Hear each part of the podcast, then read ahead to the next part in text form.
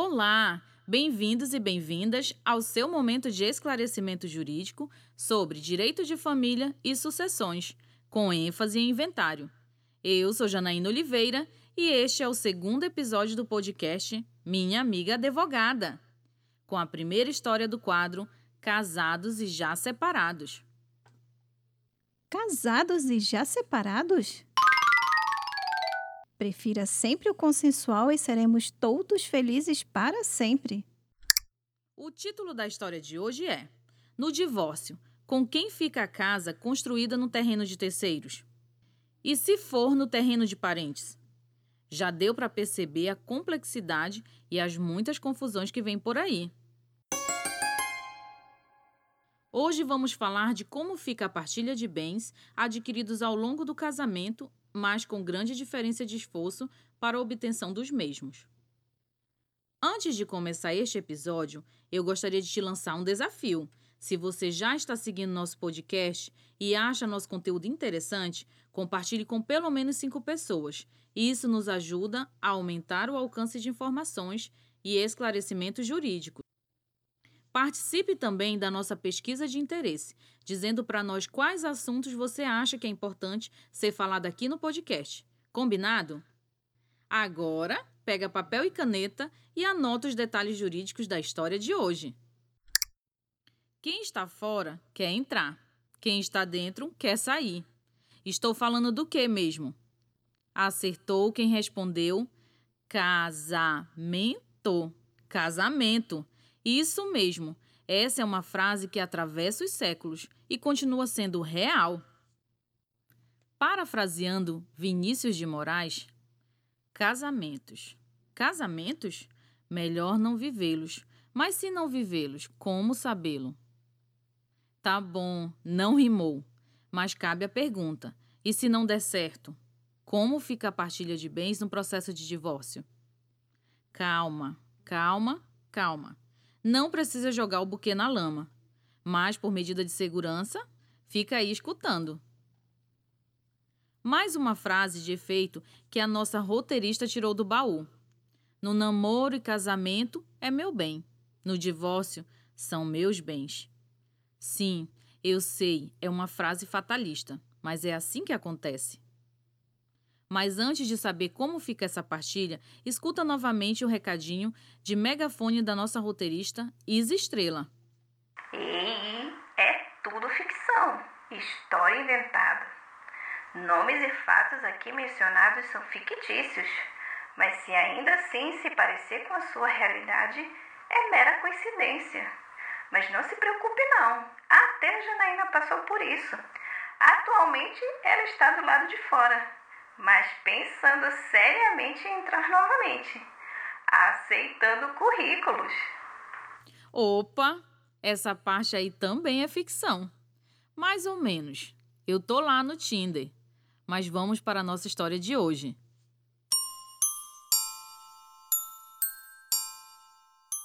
Paulo e Rosana se conheceram ainda na adolescência, quando estudaram juntos e começaram um namorico e em menos de três meses, o que era namorico ganhou fôlego, tornou-se namoro firme e em um ano eles já estavam decididos a juntar as escovas de dentes. Isso mesmo, casamento. Como dois pombinhos apaixonados, decidiram casar. Só tem um problema. Dois, na verdade. Não, vários problemas. Primeiro, não tinham emprego. Logo, não tinham dinheiro. Como iriam morar, viver e se alimentar? Nem a casa muito engraçada eles tinham para morar. E para quem não conhece a casa muito engraçada, é aquela que não tinha teto e não tinha nada. Mas, nessas viradas que a vida dá, o tio do Paulo, compadecido com a história de amor dos pombinhos e sabendo do desejo que tinham de casar, achou de início uma loucura, como todo o resto da família mas resolveu ajudar. Ofereceu emprego de atendente aos dois na loja de autopeças e oficina que ele tinha. E foi assim, com dinheiro na mão e amor no coração, Paulo e Rosana finalmente casaram. A mãe de Paulo construiu nos fundos do quintal da sua casa um quartinho para o jovem casal morar provisoriamente. Ei, Guarda essa informação aí, porque mais adiante isso vai dar. E o tempo foi passando e os recém-casados se dividiam entre o trabalho, os cuidados com a casa e os estudos. Sim, os dois ainda estavam no ensino médio. No trabalho, o Paulo não se deu bem no atendimento ao público e pediu ao tio para ser remanejado para a oficina mecânica. Aqui cabe um parêntese. Na oficina, os mecânicos ganhavam por produção e, em alguns meses, chegava a ser mais que o dobro do salário dos atendentes na loja. Porém, o tempo de trabalho era maior. Não daria mais para o Paulo estudar. A Rosana, quando soube da decisão do Paulo, e soube assim, vendo o Paulo já todo sujo consertando um carro. Ela argumentou de todas as formas que isso não era bom e que, na relação custo-benefício, o dinheiro a mais que ele ganharia como mecânico não compensaria largar os estudos. Mas o Paulo sempre argumentava que ele ganhando mais, ela, Rosana, teria mais chances de fazer faculdade. Sugeriu, inclusive, que ela parasse de trabalhar, já que ele iria ganhar bem mais que ela. E a Rosana, hein? Como ficou nessa história? Ficou se virando nos 30. Nem deu confiança para essa ideia do Paulo.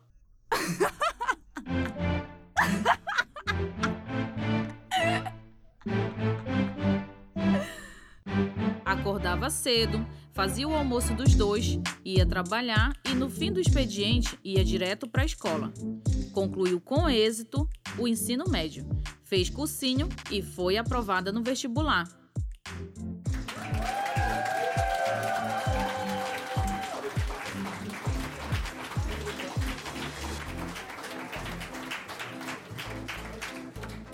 Passou os quatro anos de faculdade ouvindo insinuações maliciosas e maldosas, daqui e dali, porque saía cedo e só retornava tarde da noite para casa.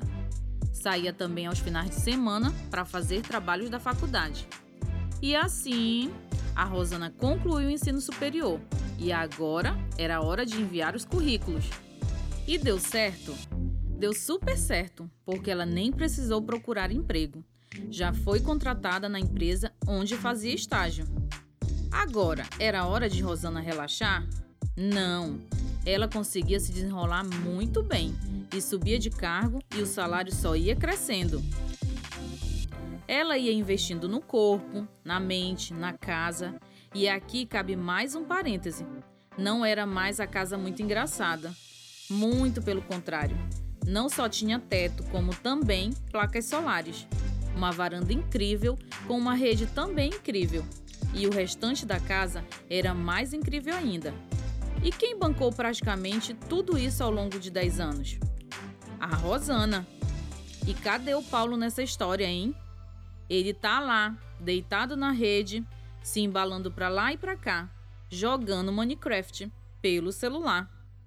E quanto ele contribuiu financeiramente para que a casa muito engraçada se tornasse um castelinho confortável? Quase nada.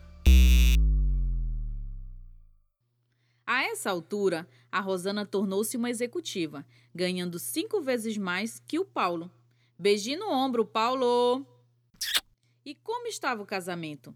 Por um fio.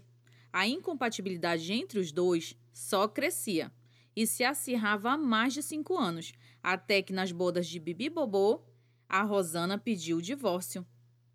Passamos então da fase do meu bem e chegamos na conturbada fase dos meus bens. Mas vamos aos fatos e barracos. A Rosana queria que o Paulo saísse da casa. Mas onde ficava mesmo a casa do Paulo e da Rosana? Pois é, minha gente, a casa não era de direito nem do Paulo e nem da Rosana. Era de quem então?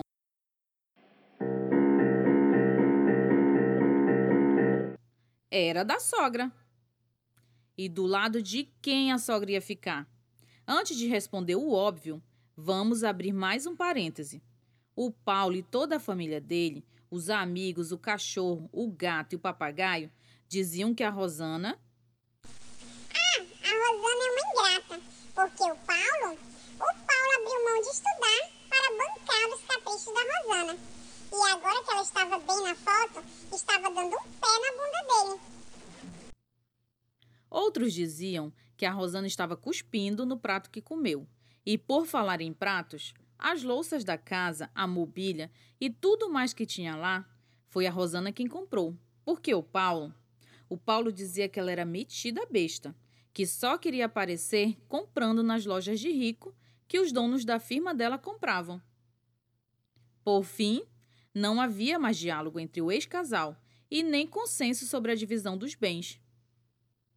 De um lado estava Paulo, querendo que Rosana saísse da sua casa e exigindo também uma pensão, alegando danos morais e materiais, porque foi praticamente obrigado a parar de estudar para dar oportunidade a Rosana. Do outro lado estava Rosana, alegando que ela bancou tudo praticamente sozinha. Então era tudo seu, inclusive a casa. A sogra da Rosana, por sua vez, sim, gente, a sogra também entrou nessa história. Alegava que a casa e tudo o que tinha dentro era dela, porque estava tudo no seu terreno.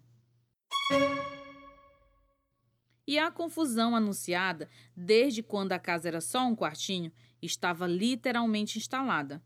E não acaba por aí. No montante de coisas para dividir, tinha um carro, uma moto, mobília da casa, saldos bancários, título de capitalização, e eu nem vou dizer quem pagava tudo isso, porque vocês já imaginam. Começa com a letra R. E agora, gente? Quem vai ficar com o que mesmo? É o Paulo? É a Rosana? É a sogra? Eu mesma nem sei para quem torcer. Responde aí, doutora Ruth Chaves. Agora sou eu quem digo. Calma, calma, calma. Janaína e todos que me ouvem. Quem advoga na área do direito de família sabe que essa realidade é comum a muitos casais. Ou seja, o mundo está cheio de Paulos e Rosanas. Pessoas que constroem casas em terrenos de sogro, sogra, avô, avó, tio e depois se separam. Mas vamos por partes, Janaína.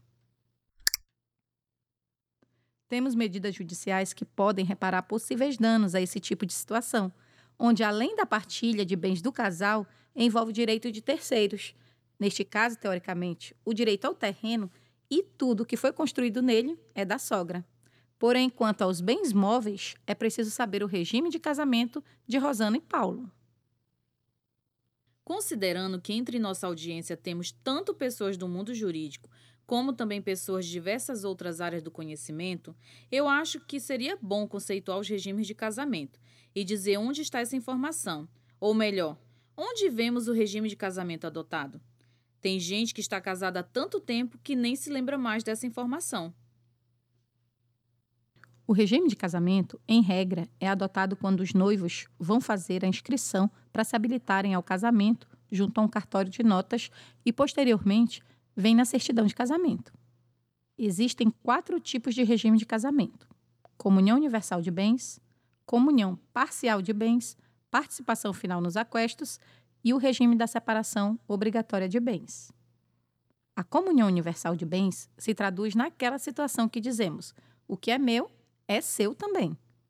O regime da comunhão parcial de bens partilha somente o que foi construído na relação. O regime da participação final nos aquestos não é um regime comum no Brasil, mas existe. A diferença dele é que, mesmo sendo construído ou adquirido bens na constância da relação, é possível individualizá-los e saber a quem pertence cada bem. Porém, há casos em que a lei já determina o regime de bens por alguma circunstância jurídica, como, por exemplo, casamentos com pessoas acima de 70 anos e aqueles que casaram novamente sem resolver a partilha de bens do casamento anterior. Estes são obrigados a casar no regime de separação obrigatória de bens. Se houver omissão, o regime será o da comunhão parcial de bens, ou seja, vai dividir aquilo que construíram no casamento. E em relação às uniões estáveis, o casal poderá escolher o regime de bens que vai adotar. E também, se não adotar nenhum regime, vai para a regra geral, que é o da comunhão parcial de bens. Feitos devidos esclarecimentos conceituais, vamos voltar para a parte da casa?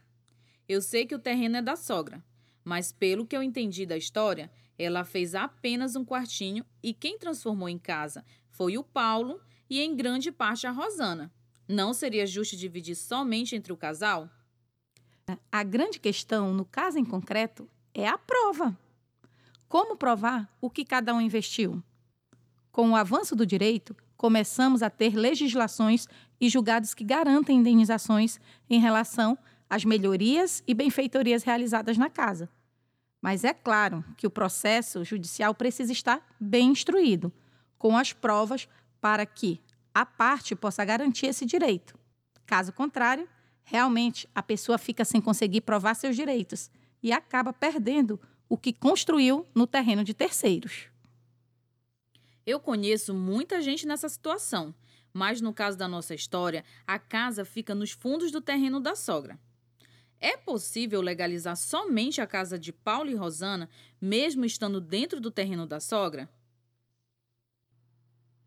Especificamente nesta situação do casal, a exigência mínima seria o acesso independente da casa da frente. Também teríamos que avaliar outras questões, à luz até mesmo de regras urbanísticas previstas na Lei de Uso e Parcelamento do Solo, no Plano Diretor do Município e outras legislações, porque existem exigências mínimas para regularização de área, seja ela urbana ou rural. Então, doutora Ruth Chaves, vamos traduzir esse juridiquês para o português? Para entrar e sair da casa da Rosana e do Paulo, não pode ser por dentro da casa da sogra? É isso? Exatamente. Tem que ter uma entrada independente da casa da sogra. Verificar se existe uma fachada mínima de 5 metros para poder pensar no desmembramento da área, dentre outras medidas. Também tem que verificar se o imóvel tem registro, em nome de quem está o registro, verificar o cadastro imobiliário municipal. Esses são alguns dos muitos passos que precisam seguir. Supondo então que a sogra comprou o terreno de alguém e tem como documento só um contrato de compra e venda, que é o que mais acontece. A Rosana ou o Paulo podem ir no cartório e legalizar tudo no nome de um deles? Janaína, como eu disse a você e aos ouvintes no episódio passado, o direito não é uma ciência exata, onde dois mais dois são quatro. Sempre é preciso analisar o caso em concreto. Suponhamos que a sogra em questão tenha um cônjuge e outros filhos além de Paulo. O repasse da posse ou da propriedade, seja por doação ou venda do bem, não pode beneficiar somente Paulo em detrimento dos demais. Respondendo sua pergunta, como vimos anteriormente, a própria burocracia não deixaria que Paulo e Rosana legalizassem sorrateiramente o bem em questão. Eu aproveito, inclusive, para fazer um alerta para quem só tem o contrato de compra e venda só ele não garante a legalização do seu bem. Por outro lado, Paulo e Rosana tinham mais de cinco anos morando no imóvel. Neste caso, não descarte a possibilidade de uma ação de uso capião, que é uma forma originária de adquirir a propriedade de um bem. Ou ainda, fazer dentro da legalidade a venda de ascendente para descendente e, posteriormente, a regular partilha do bem entre o casal. Quem me acompanha em minhas redes sociais já escuta há bastante tempo esse meu lamento. Infelizmente, as pessoas passam anos sem se preocupar com a situação legal do imóvel. Janaína, para você ter uma ideia dessa jornada burocrática, até mesmo as casas que foram compradas de antigos programas habitacionais, a depender do órgão financiador e a relação contratual, não basta só pagar a última parcela. Ainda há passos a serem percorridos, documentos a serem comprovados e apresentados até que você possa finalmente bater no peito e pronunciar aquela tão sonhada frase: É minha!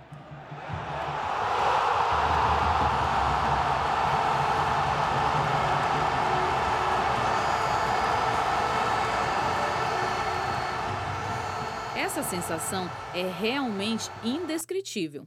Mas, como você mesmo diz, a legalização, ainda que necessária, é uma caminhada longa e burocrática e que muitas pessoas desistem no meio do caminho. Mas tem gente que nem começou essa caminhada e até passa longe da linha de largada. Eu mesma escutei de um parente próximo que ele não ia mais mexer com isso e que o papel dele já tinha se cumprido. Trabalhou anos para juntar dinheiro e comprar a casa. E como ele já estava idoso, os filhos que se entendessem quando tudo virasse herança. A grande questão, Janaína, é que às vezes os problemas decorrentes da falta de legalização de um bem surgem antes mesmo do proprietário falecer. Veja aí o caso da sogra da nossa história. Meu conselho para estas situações é que, do mesmo jeito que você juntou um dinheiro para comprar o seu bem, junte um pouquinho mais para a legalização do mesmo. Junte agora mesmo todos os documentos que têm referente à compra pague o tributo e vá até o cartório de notas fazer a escritura pública de compra e venda e, na sequência, leve toda a documentação para o cartório de registro de imóvel para obter o registro do bem em seu nome. Faça um planejamento financeiro e siga fielmente os passos e só depois relaxar em segurança. E a Rosana fica com o que mesmo? Eu sei que depois desse avalanche de informações e foram muitas mesmo, a torcida da Rosana murchou e até tá pensando que ela não tem direito a mais nada, ainda que tenha bancado quase tudo praticamente sozinha. É isso mesmo? Calma, gente, nem tudo está perdido para Rosana. Em uma possível ação judicial, a sogra pode ser condenada a ressarcir a Rosana pelas benfeitorias feitas no terreno. Neste caso, é preciso juntar as notas fiscais de compra de material de construção, e pagamento de serviços como diária de pedreiro, eletricista, encanador, dentre outros. E por fim, vamos à cereja tóxica do bolo de casamento desfeito. O Paulo tem mesmo direito à pensão?